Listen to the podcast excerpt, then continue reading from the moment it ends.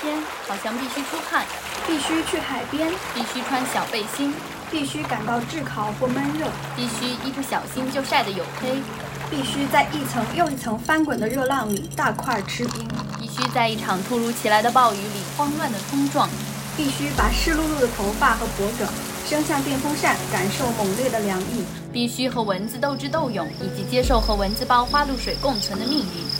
必须窝在空调房里吃冰西瓜、看肥皂剧，然后在肌肤血液冷却后悠然地睡去。必须一打开冰箱门就看到琳琅满目的红橙黄绿黑和透明的汽水，一仰头就干掉一瓶，再打出一身嗝。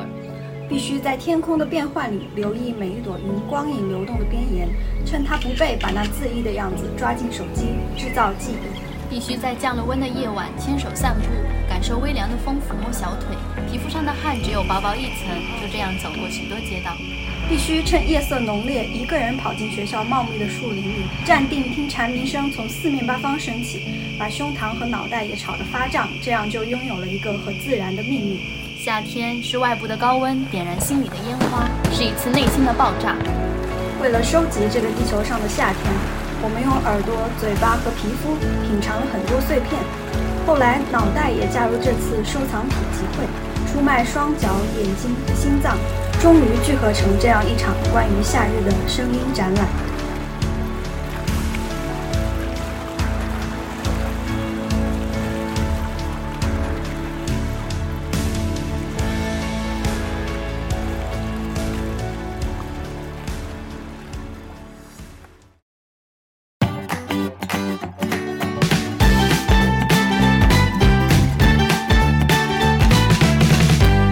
大家好，这里是首尾相撞，我是阿星，我是树景，欢迎你来到这场关于声音的展览。先跟大家介绍一下我们这个展是怎么一回事儿吧。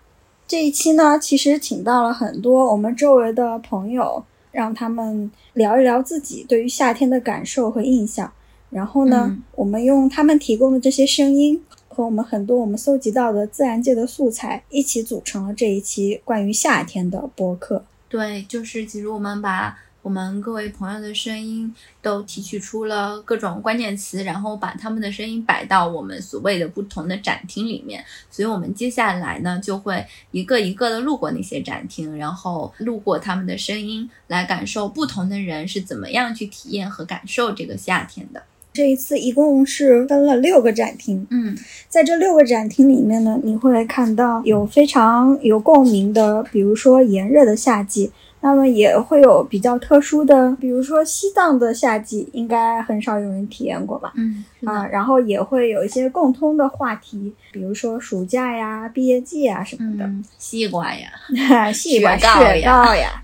六个展厅结束之后呢，我们就会来到我们展厅外一片空地，小草坪。对，我们在那里会躺着跟大家聊一聊，对，聊一聊我们对于二零二二年这个夏天的一些怎么样去体验它吧。就对，有一些特殊的经历。对，然后也跟大家分享一下我们对于这期播客的一些思路以及这个框架我们是怎么搭建起来的。嗯嗯。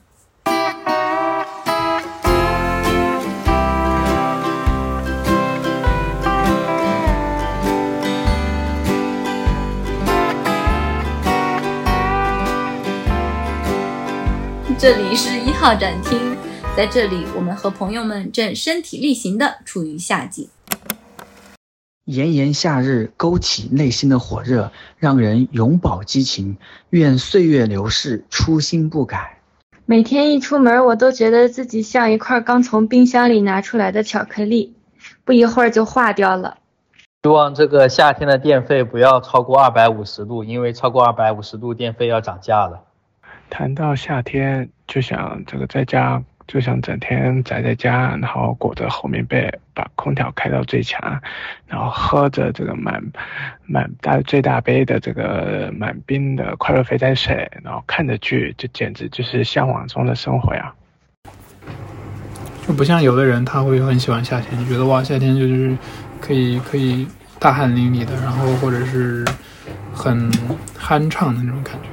我我就我总觉得夏天对我来说就是很很疲累，然后这种这种疲累又无法得到及及时的这种缓解和和良好的休息，它就一直那么积积累下去，然后整个天气又让你的这种烦躁啊、焦虑又就就一直积累，一直积累，然后你就会巨难受。这种我不喜欢夏天，我喜欢冬天。冬天呼出的气可以看到，证明我还活着。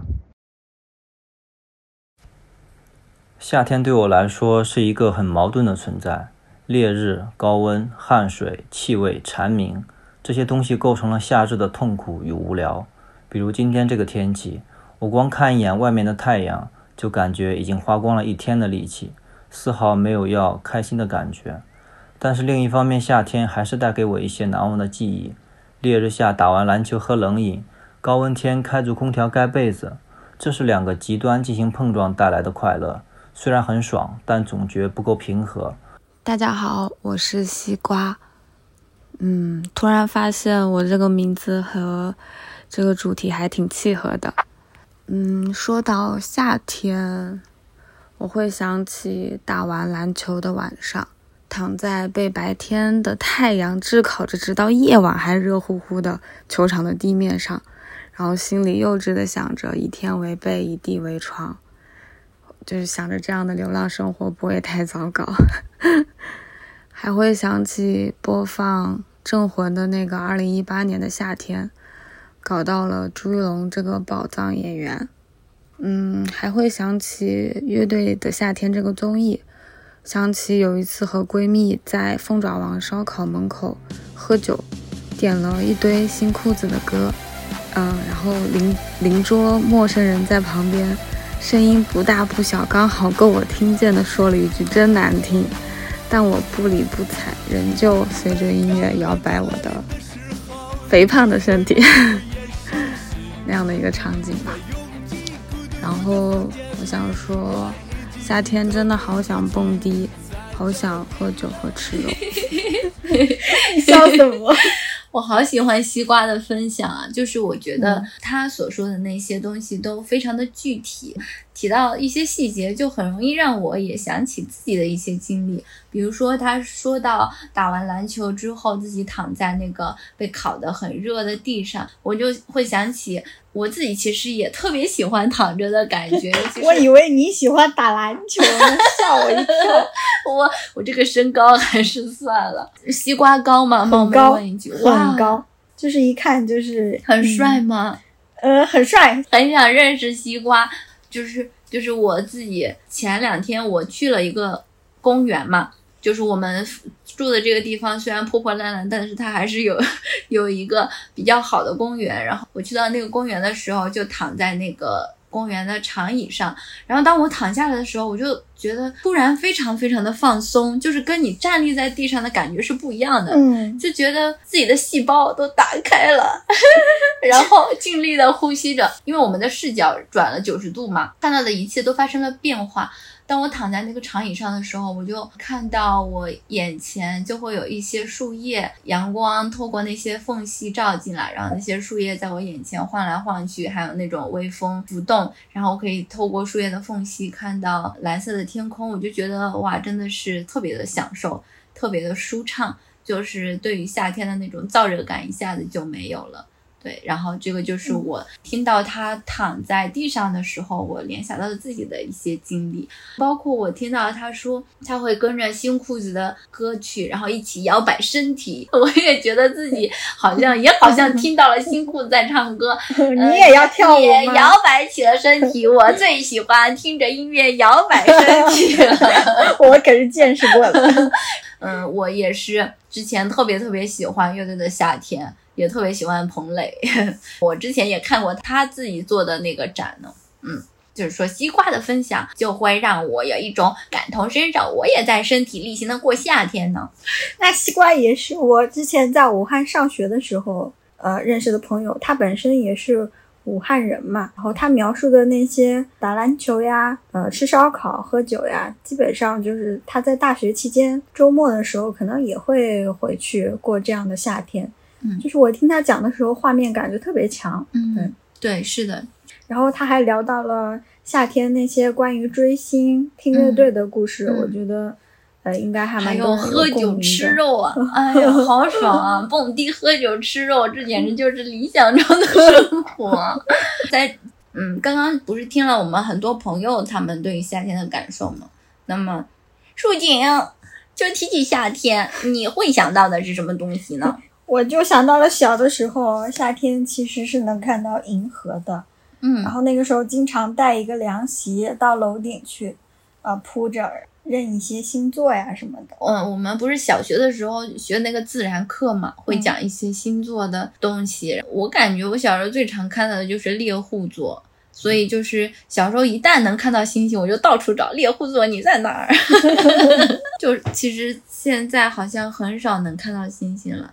提起夏天，其实我能想到的就是。因为我自己，呃，小时候是生活在北方嘛，我是甘肃人。我小时候看到的那种天空，都是夏天的天空，都是特别高远的，特别特别纯正的天蓝色 那种感觉。我是一八年研究生毕业之后去了深圳工作。当时正好就是夏天嘛，七月份。当时我们项目组的一个姐姐，他说，呃，开车带我去看海，然后就开车到了深圳湾旁边就是海，然后海的对面呢就是香港。然后那个时候我就看到深圳，呃，深圳的天，我就觉得。离我们好近呀，它那些云就好像浮在我们的头顶一样。然后那个姐姐当时问我，你你来到深圳感觉怎么样？你对深圳的第一印象是什么？我就说，深圳的云好像离人很近的样子。她可能就是作为一个南方人，呵 呵不是很理解我的这种感觉。我就觉得啊，原来南方和北方的天空的高度居然也是不一样的，所以就是对这个印象很深刻。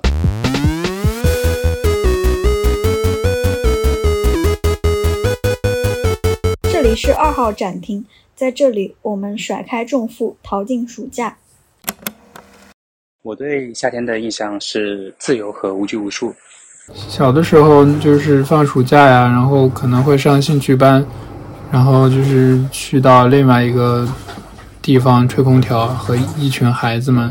我们那个时候的暑假没有很多的课外辅导班，也没有呃过重的课业压力，所以一到夏天就意味着你可以玩个痛快。嗯，然后去学一些东西，这样就可以把一个下午度过了。可能是几个小伙伴一起去家附近的游泳馆带滑梯的那种，玩一个下午，玩到精疲力尽，再去我家吃冰镇好的西瓜或者是葡萄，然后再接着玩。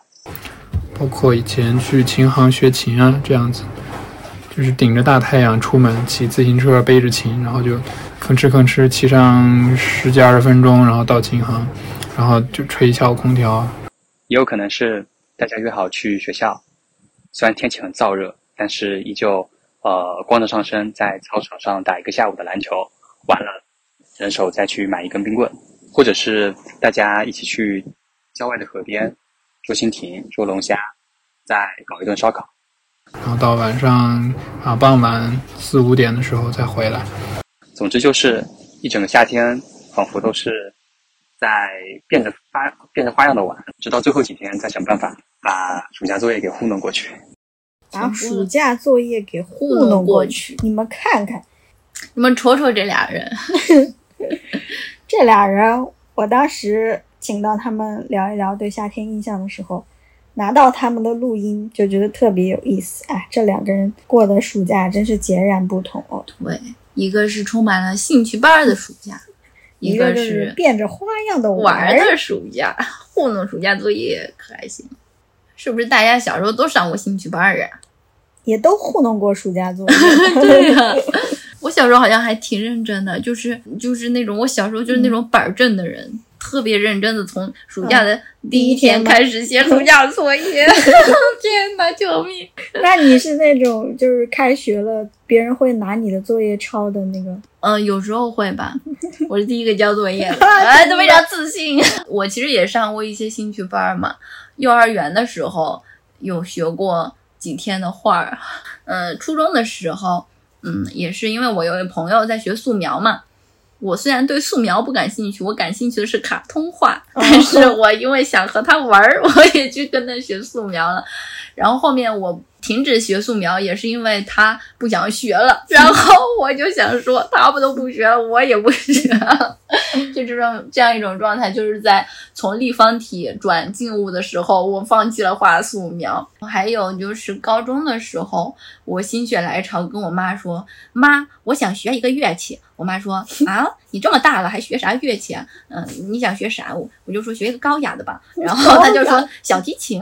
我说哎，可以，小提琴听着不错，很很高雅。然后我就去，我爸就找了一个一个先生给我教琴。然后他看到我之后非常惊讶，他说啊，你都这么大了还学小提琴？当时是呃，为了让我高效的学琴，我爸就找了那个先生，就一对一的教学嘛。然后因为我觉得他的教学方式过于残暴，我也放弃了。反正我就是一个特别喜欢放弃的人。嗯，你呢？我呢，刚刚你们听到的那个夏天都要去上兴趣班的这个同学，他就是许愿阳。然后因为我和他的某些亲属关系呢，小的时候我经常要跟他一起去上兴趣班。我们有一些，比如二胡、书法、绘画的兴趣班，是我们家里的人给我们一起报的，是买一送一吗？不是，两个人都交了学费了，是为了一视同仁。学的咋样？是不是像我一样都放弃了？我觉得他的学习效果好像比我要好很多。比如说，你看他现在，他写的字儿就比我好了很多很多。嗯，回头让选阳给我们写一期封面，可以。其实大家的暑假应该都会有一些不同的感受吧，尤其是生活在不同城市的小朋友或大朋友，都会过着不一样的暑假呢。对，因为你们当地肯定会有一些比较有特色的吃的、喝的、玩的，对吧？能勾起你们一些特定回忆。我那个夏天还非常头铁的在户外的游泳池学了一个暑假的游泳，我就是从那个时候开始变黑的。嗯，对于夏天的印象还有一个就是石花粉。这是我们老家非常常见的夏日限定的一款饮品，在夜晚的路上随处可见。如果跟朋友出来散步的话，就一定会坐下来喝上一碗，然后再吹吹风、散散步、聊聊天，也足以抵挡夏日的热气。我想到的是漫长的暑假和仿佛不会结束的夏天，每天和好朋友重复玩着相同的游戏。说着类似的笑话，最关心的是校门口的小吃店今晚会不会按时出现，但是感觉总是乐此不疲。无忧无虑的少年时代让人永远怀念。说到夏天，我想到的是去年考研上岸的那个暑假。七月底，刚拿到驾照的我自己开着车，沿着蜿蜒的山路回到久违的外婆家。乡下确实要比城里凉快不少。每天的生活都是惬意的遛狗、散步，给地里的糜子浇水，去废弃的小学探险，好像钻进了《Call Me by Your Name》的荧幕里一样。白天还是很热，我就躲在屋子里聊天；晚上到院子里看星星、捉螳螂，快活极了。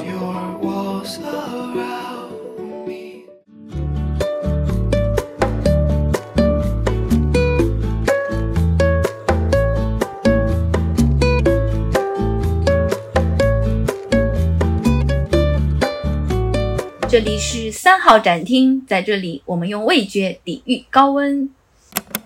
冰西瓜，大西瓜。呃，夏天我想到的第一件事物就是西瓜。呃，运动完的西瓜，打完篮球的西瓜，食堂的西瓜，然后看着剧抱着啃的西瓜。支付宝到账，你要多少？二点四元。我要十九块八的。十九块八是吧？有保鲜膜吗？保鲜膜吗？切开了要保鲜膜了。保鲜膜。哎，那个能能切能再切的小点吗？因为我们不能啊。那那我们要怎么怎么？哪一个是你的？这个是我的。我来帮你切。好，谢谢阿姨。已经付过钱了，有什么不好切的？保鲜膜先找不到，这个找不到。因为前面不让切，所以把保鲜膜都放到那个哪里去了？这个给我，再再给我一个袋。第一刀这个是啊。刚刚听到那段买瓜的录音呢，其实是阿星录制的。对，就是我当时跟一个朋友去学校的水果店买瓜嘛，就跟老板娘说，嗯，有没有那种切好的西瓜？然后老板娘告诉我们，现在西瓜都不让切了。为啥？然后，嗯，为啥他没跟我们讲？但是我自己暗暗猜测，嗯，就是因为上海最近这个疫情比较严重，然后学校呢，它又是重点防控单位嘛，为了谨慎，然后就告诉学校里的水果店说。你们的那些水果啊，果肉都不要暴露在空气里边，以免遭到污染啊。所以他们就在水果店不能开刀了。就是什么样的刀？对，什么样的情况能开刀呢？就是说，啊，当时是想了一个办法，就是我那个朋友跟别人一起拼了一个西瓜，然后说，老板娘就说，哎呀，既然你们拼好了，那我就给你们对半切吧。然后他就现场立刻带走，对吧？对，然后他现场拿出一个。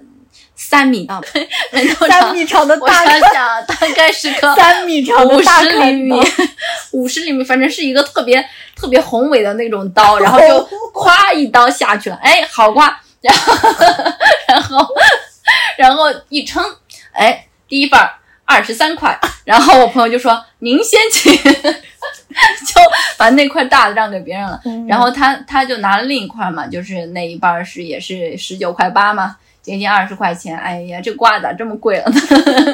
嗯，就就 这咱们吃瓜已经要这么精打细算了吗？对，就是觉得小时候那瓜好像一斤就几毛钱吧。我我觉得我好像有一种有有种。那个记忆，小时候是不是一块钱那么一个瓜呀？是不是我瞎想的？我不知道，有一点夸我感觉小时候夏天每天都在吃瓜，就就是我爸给我切好了，然后我就抱着半个西瓜边看电视边吃，我可爽。然后长大之后就很少有这种感觉了，就是我因为我特别懒嘛，我爸有时候把整个西瓜都给我挖好了，然后我就只顾只用吃。可是你不用自己挖瓜的话，不会少掉很多乐趣。是哦，我也觉得，现在觉得还挺遗憾的。对啊，用那个勺在 瓜里面舀一圈，真的真的好好好啊！那个时候，嗯，就是我前两天还买了瓜到到家里吃嘛，然后就在那个点的外卖，五百克九块九，它还是那种。上掉十五块，然后写了个九块九，我说嗯便宜，就买了。然后那天跟我妈视频，我就说我吃瓜呢，然后她就说哎你们上海的瓜是不是特特别贵呀？然后我说不贵呀，我这边优惠优惠买的五百克九块九。然后我妈惊呆了，说我们家的大西瓜一整个才九块九。我就突然觉得自己好像已经被这种所谓大城市的高物价给。侵蚀了，就是我已经习惯这种高物价了，甚至它稍微打一点折，我就会觉得好像占到便宜了一样。对，但是就是傻孩子，哎，好傻呀。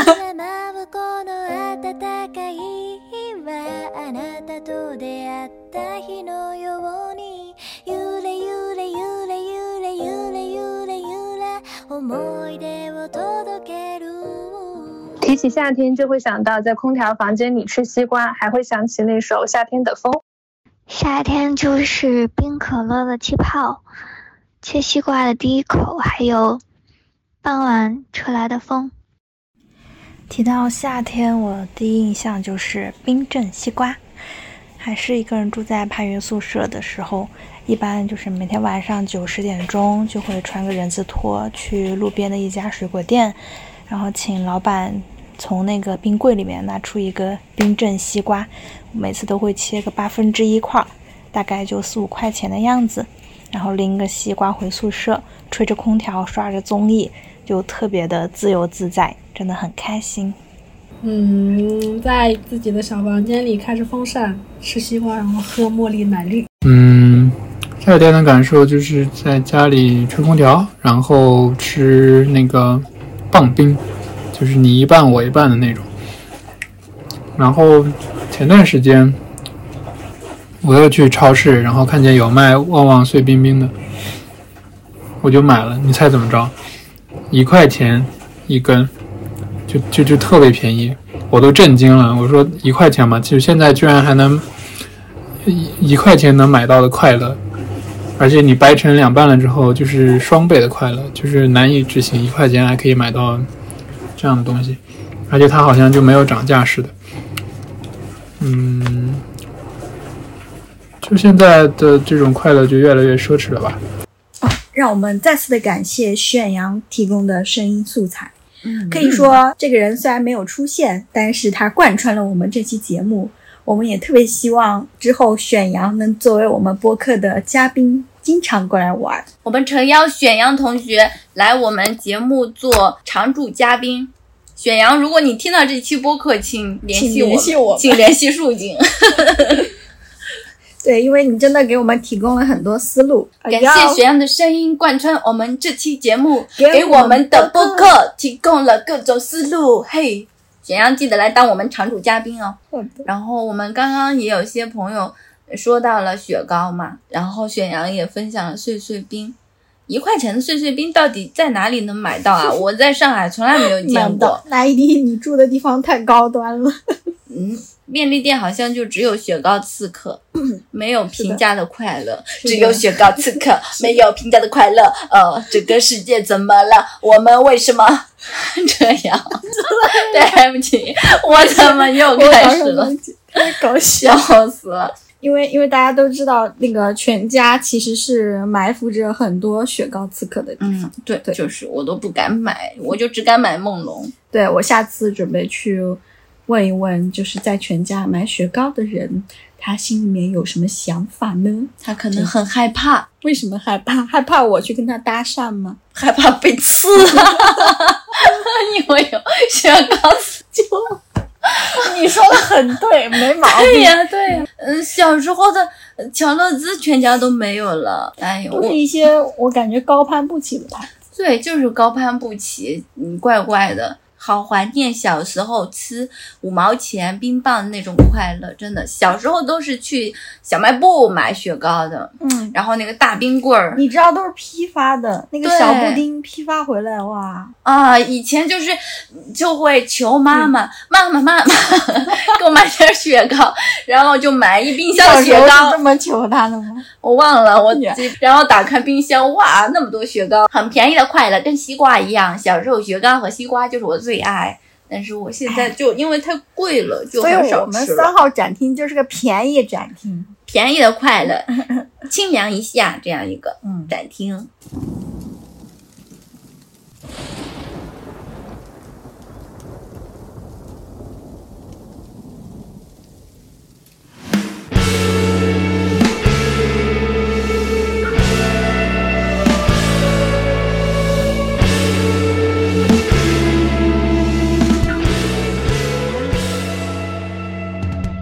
这里是四号展厅，在这里，暴雨和雷电唤起了一些特定的情绪。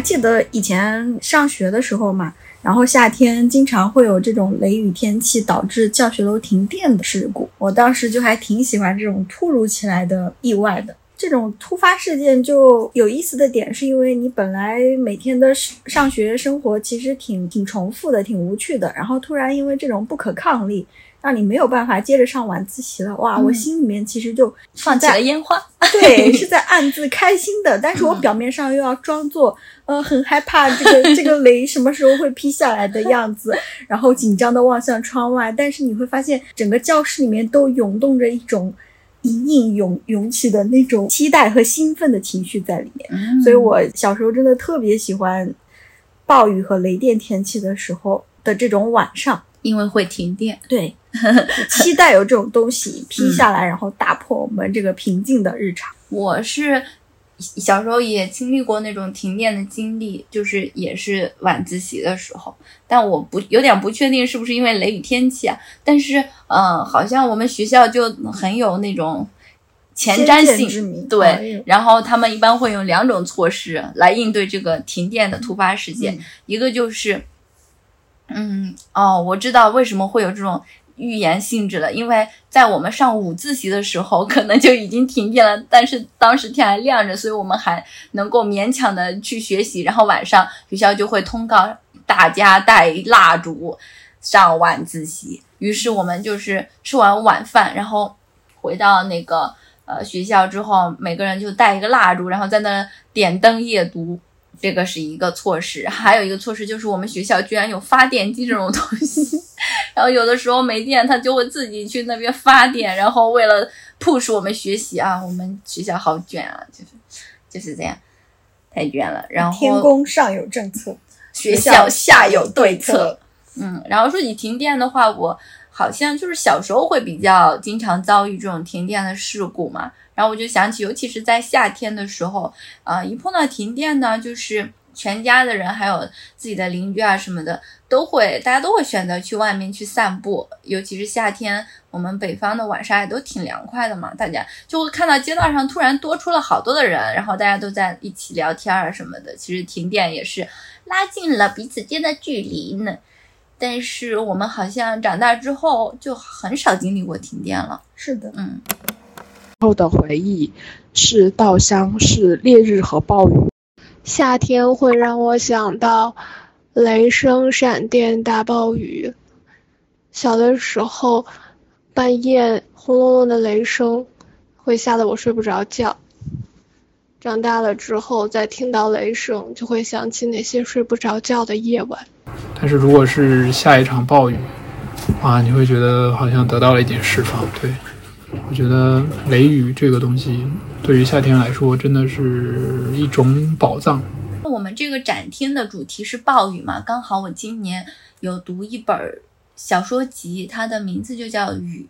这本书呢，也是之前在那个 B 站上特别火的一个纪录片，但是还有书籍里面推荐过的一本书。嗯，就是因为好像最近两年马华文学这个概念吧，可以说也特别的火，就是出现了很多。嗯，大家都耳熟能详的马华作家，就黄锦树是其中之一啊。那还包括呃，我们也许都听过流苏地呀，或者是侯碑啊这样的嗯马华作品。呃，雨算是我读的第一部嗯马华文学吧。然后我觉得他整个小说里面应该也是受当地的那种。气候的影响，它在文字的表达上有自己非常独特的部分，在整个小说的布局上也很有特色。比如说，在这个整个小说集里面，他会用与 N 号作品去命名他的小说：老虎树顶、水库边、拿督宫、龙舟沙另一边，还有这个呃，就是有一个奇怪读音的什么咩咩咩，它其实是蝌蚪的意思，就是它的读音就是有那个呃，大概是。托贝夸就可能是马来语吧。马华作家呢，就是指呃在马来西亚地区生活，但是用华语去写作的这样一群人。这样八篇小说呢，它都是呃分别按照与作品一号、二号、三号等等等这个。形式去命名的，就很让我想起康尼斯基。他其实对于自己的画作也是有这样一种命名习惯。包括我们有可能去某一个美术馆去看展的话，可能他某一系列的作品，有一些画家就很喜欢用呃某系列作品几号来命名。所以就是在。这整个小说里面穿梭的感觉也有一点像逛展，而且这些不同的与作品几号呢之间都是有一定的关联性的。他们每一个作品中的主角的名字是一样的，但是他们经历着不同的故事，就有一种轮回和宿命感在里面。我想摘取黄锦书对雨的几段描写放在这个展厅里面。第一段和第二段都是与作品一号老虎里的。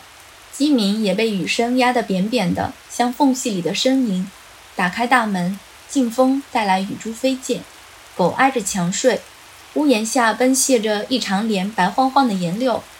远近树林里更是一片白茫茫的水世界，水直接从天上汩汩地灌下来，密密的雨塞满了树与树之间所有的缝隙。远方有间歇的雷声，天空被撕裂了数秒，又密合了，然后入夜了。家里点了油灯，看不到外头的一切，除了隐约流动着白的雨。天被撕裂时，可以短暂的看到被淋湿的树，湿透的树皮颜色变得更深了。有时风呼嚎，枯枝被扯断，伸展的树干相互击打，好似树林里有一场暴乱。有时雷电直接劈在树干上，把它撕裂，从中吧啦的一声折断，树冠哗的崩落。下一段是与作品五号龙舟里的。感觉外头突然变天了，细细的雨洒了下来，像沙像米，那样一把一把的被风的手抛下。远方轰隆轰隆的，像是浪从更远的世界的尽头推了过来。最后一句是宇作品七号另一边的，一层层的雨声像一层层落叶，包覆着腐出土的蕈菇。就大概分享这几段吧。我就觉得，啊，黄锦树他他的描写是那种，嗯，很细腻的，用很多的比喻来一层层的铺给你。告诉你这种感觉到底是什么样的，然后读到这些文字，就可以体会到马来西亚的雨是那种密不透风的感觉，可能呃你冲出去都会压得你喘不过气来的那种感觉。马来西亚是一个多雨的国家，每天都会在不经意的时候突突然的下一场暴雨，但是这个雨它不会带来降温。呃，温度还是一样的高，所以你在这个雨里面感受到的就是潮湿和闷热同时出现的那种感觉。在读这本书的过程里面，你好像也跟黄景书一起去经历了马来西亚的雨季一样。我觉得这是一种非常奇妙的阅读的感受，也是呃，就是我们之前所说的眼睛带着我们去感受夏天的部分。嗯，虽然我们现在身处的地方有限嘛。但是我们可以跟着黄景初的文字描写去看一下热带雨林气候的夏天是什么样子。嗯，对，就是这本书，嗯，我读完之后就是非常的喜欢啊，就是是我二月份读的，然后当时我就怒写评论，我说这可能是我二零二二年最喜欢的一部小说。嗯嗯嗯，居然是小说，我开始以为是散文。嗯，但是它的语言真的是怎么说呢？我的语言贫乏到无法去形容他的语言的美妙。牛啊，牛啊，对，就是牛啊。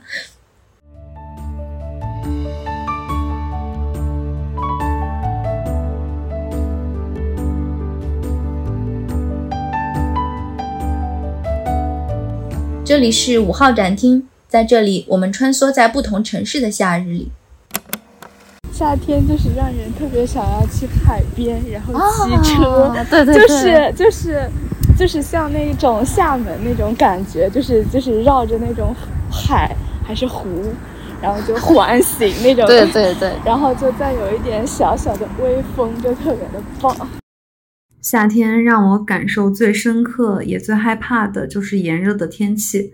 嗯，比较好过的夏天是在小姨家度过的，她家在贵阳。贵阳的温度比较低，但是紫外线特别的强。西藏的夏天是有“日光之城”称号的拉萨，也有美丽的羊湖和纳木错，也有珠穆朗玛的雪山。西藏是离太阳最近的地方，但是却没有内地的夏天那么燥热。每到夏天，西藏就变成了人间天堂。当全国大部分地方都超过三十多度的时候，西藏仍然坚守二十度。西藏永远静守着高原气候，清凉的舒爽。西藏的夏天也是有雨季，但是不用担心，通常都是在晚上下雨，白天可以随意的浪，但是一定要注意做好防晒。总之，西藏的夏天就是轻松、舒适、惬意。我认为最舒服的夏天应该是有一片安静的海，旁边有一座不太高的山，海滩上有人，但是没有那么多人，然后静静的躺在帐篷下。听听海的声音。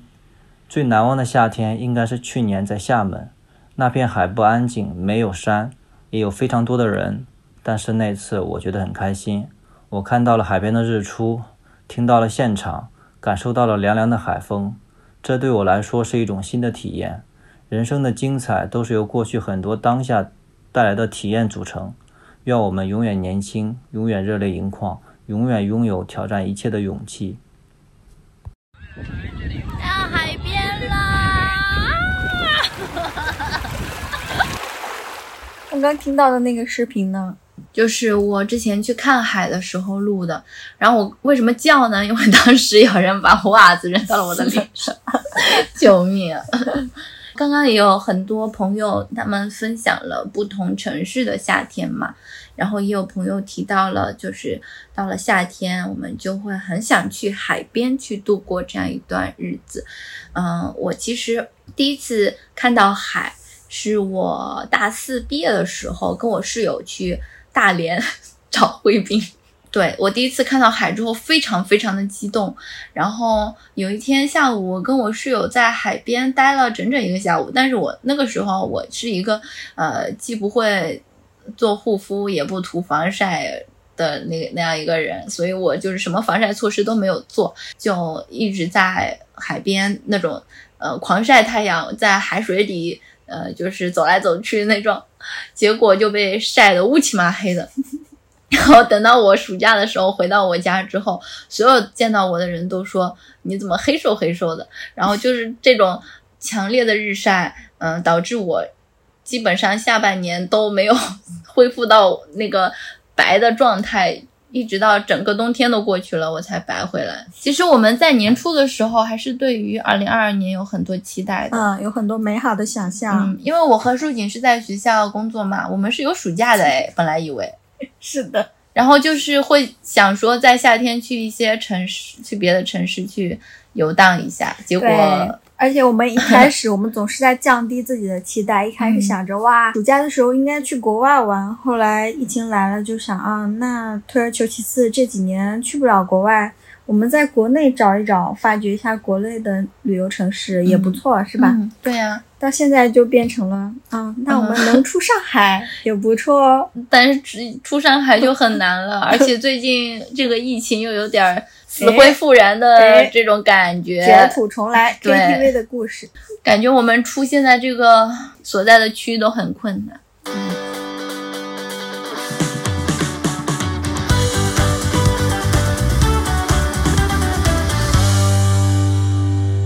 这里是六号展厅。在这里，我们毕业啦！啊，我就想到栀子花、白兰花、蝉鸣，还有最重要的毕业季。你说这一句很有夏天的感觉。素描那年天气，蝉鸣的夏季，我想遇见你。哎，聊会毕业呗，树景。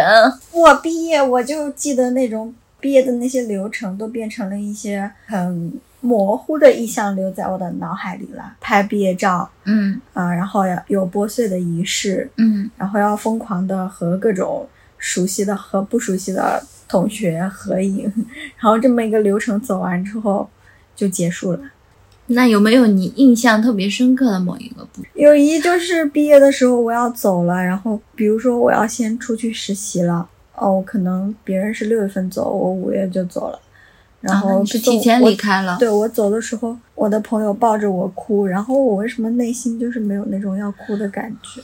我是不是太冷血了？是的，我是觉得，嗯，虽然你真的好冷血，别人都抱着你哭了，哎呦，我的妈呀！啊，这位朋友这次在这期播客里也出现了，如果你听到这里，sorry，我其实我的意思是，虽然，嗯，这一段人生旅程结束了，我们要在这个地方分开了，比如当时是在宿舍的楼底下，我要上滴滴的时候。这位朋友抱着我，嗯，但是我总觉得我们的故事其实没有结束，我们以后还会有很多相遇和一些新的故事展开吧，所以其实没有感觉到那种离别的悲伤，嗯，心真硬啊，我都找补了这么多，你 你还是心硬，真是的，别人要抱我哭啊，抱他你就哭了吗？我哭啊。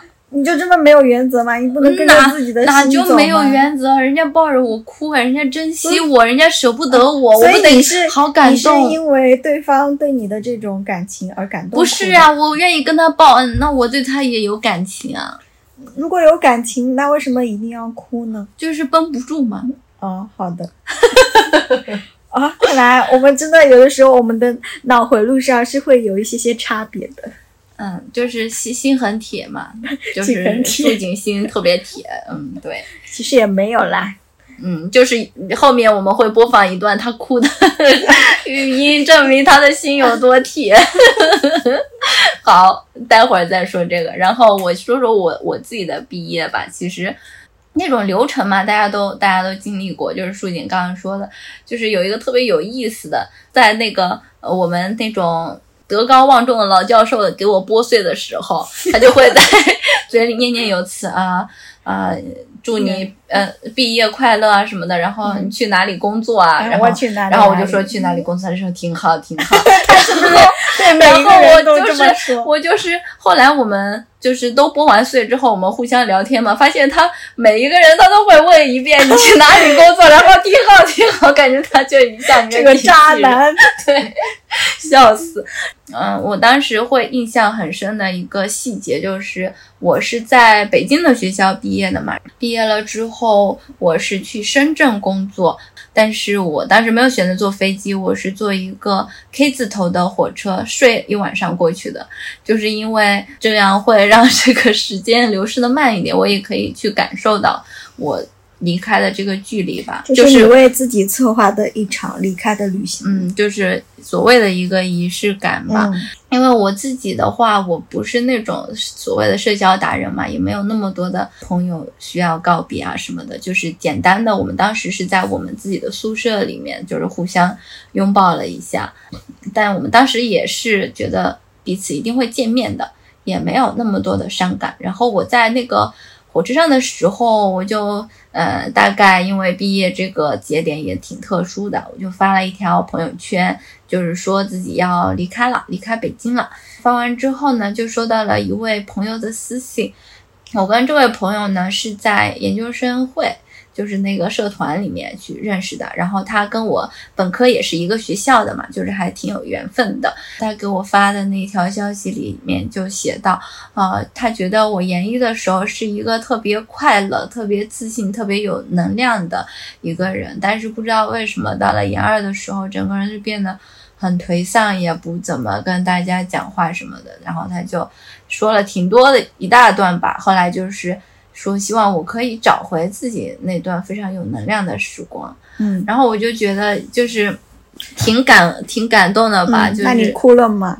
我眼泪在眼眶打转，然后跟这位朋友，我其实也是很久没有联系了，因为呃，我就好像很少去主动的去问候一个许久不见面的人吧，嗯然后估计诶估计他也不会 听我们的播客，但是我想说，就是就是他给我的那段话，其实是让我非常感动，然后也是可以让我记得很久的，嗯，就是这个是一个我觉得挺挺戳我的细节吧，毕业的时候，嗯，夏天是特喜欢笑，也特别爱哭的人。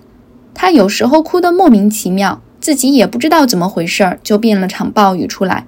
但突然对淋了个透的人们发了善心，又呵呵笑着捏一条彩虹来哄哄他们。夏天是西瓜和雪糕盛开的季节，是电费疯涨的季节，是需要躲起来的季节，也是说再见的季节。是的，我看见到处是阳光。爱的在城市上空飘扬，新世界来的像梦一样，让我暖洋洋。你的老外还能穿吗？这里是未来的想念，你不想尝尝吗？明天一早。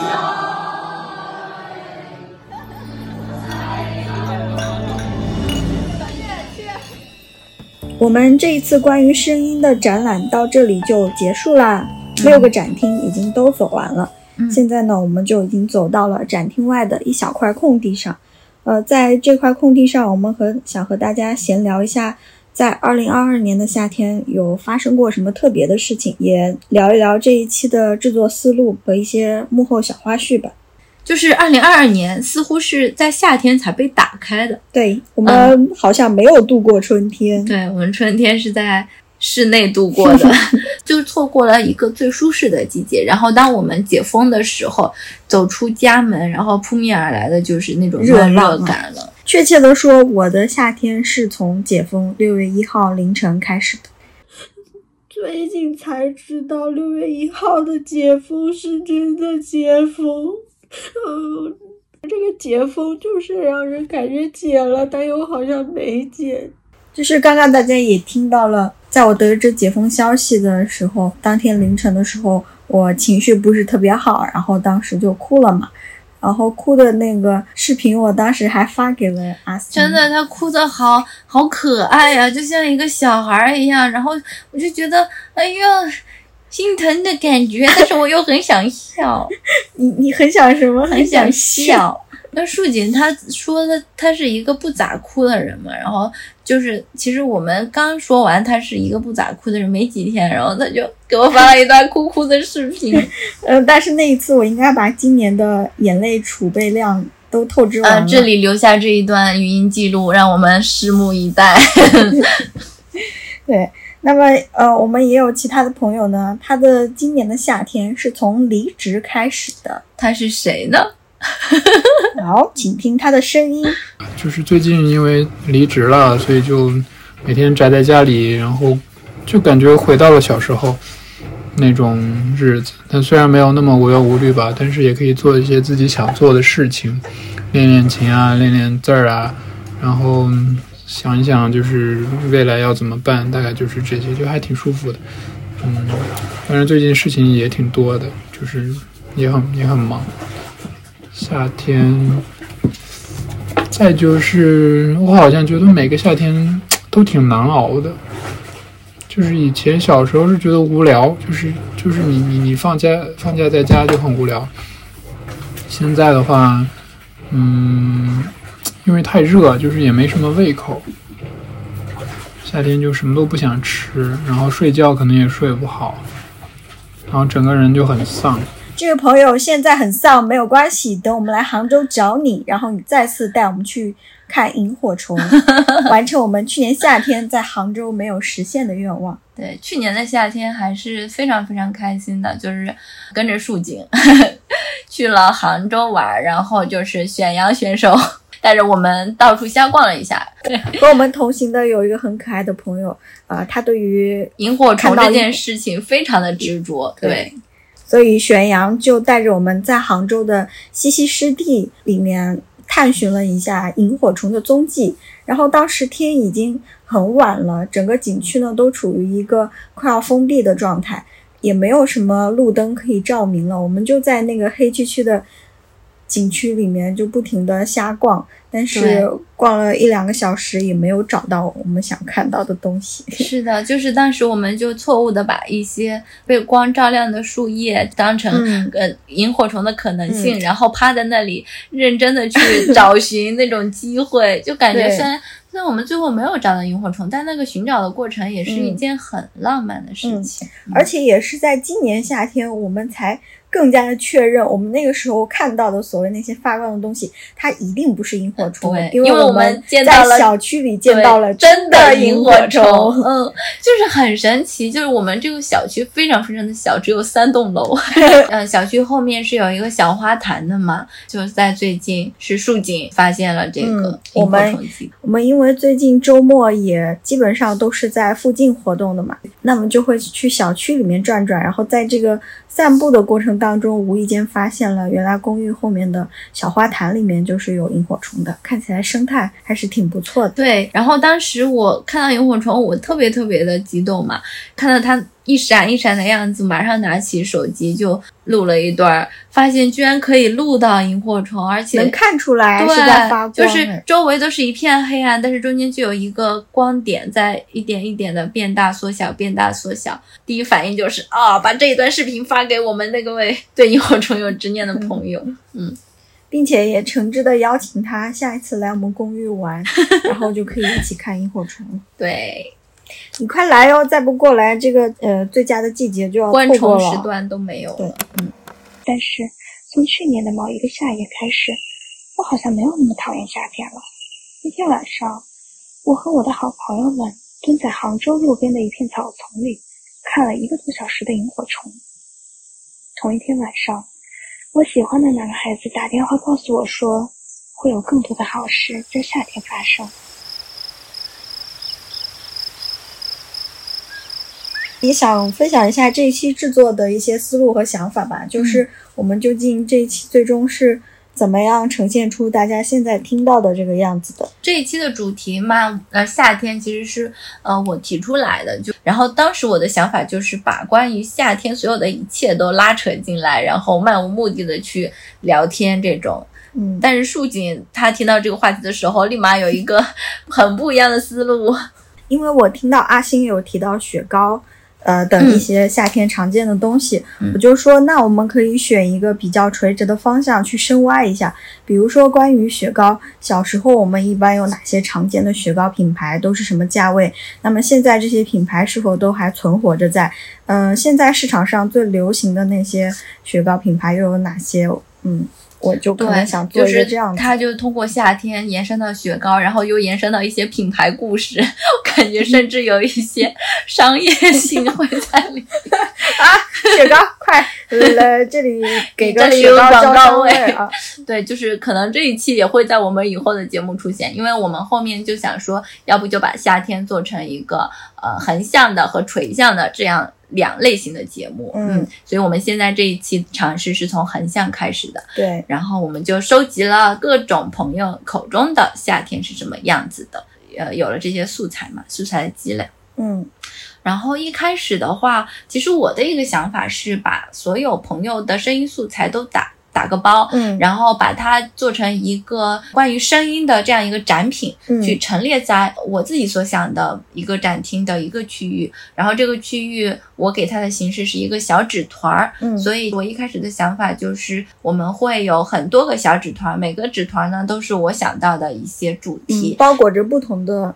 话题在里面，对的，对的。我们在录制的时候会随机的打开一些小纸团，就相当于我们进入了一个展厅，对，就是通过那个纸团就进入了一个展厅，有一种穿梭的感觉。就是我觉得这个想法挺有意思的。但是当我们真的把那些所有的朋友的录音都打包过来，然后仔细听了之后，发现我一开始列出的一些话题，其实跟某些声音是有一些。呃，没有那么强的关联性嘛，就很容易会做成，呃，朋友的只是我们这个呃播客的其中一小部分，然后其他的都是我们要自己去衍生的，可能也不是那么的好，所以就是树锦就提出了要不要不就让大家参与进来，我们一起用各自的声音组合起来形成就是每一个展厅都是大家的声音来搭建起来的，对，也是因为我们从每个人的对夏天的经历和。感受里面提挖掘出了一些，或者是类似，或者是矛盾冲突的这些想法在里面，然后把它重新组合之后呢，我们觉得可以让他们和我们的感受呃流动起来，变成以主题为区隔的这样一个展厅的形式。嗯，所以就有了大家听到的这六个展厅。对。嗯，然后我们在搜集物料的时候，其实我们两个的想法也是有一定的差异的。当时我自己的一个方法就是，也是我的第一反应啊，去微信里面去找朋友，我就发了一个很类似群发的那种消息，中括号。声音搜集呵呵，请大家说说自己对夏天的感受，并以语音的形式发送给我。你的声音将出现在我们下一期的播客里。然后我就把这个 这个消息复制了几遍，发到几个我呃好朋友的群里面，请他们就是为我们的播客去做一些支援。但是树锦他怎么去收集这个声音物料，他的想法又很跟我差异很大。我想到我们可以呃就去到楼下去采访我们。公寓这边的物业大叔，还有保洁阿姨，我们也可以在每天通勤去全家的路上，随机的和一些路人展开聊天，询问一下他们对于夏天的想法，或者是如果有路人刚好购买了雪糕，我们也可以顺便问一问他们在雪糕消费上的一些感受吧。我们这一期已经结束了，感谢大家对我们本期展览的大力支持。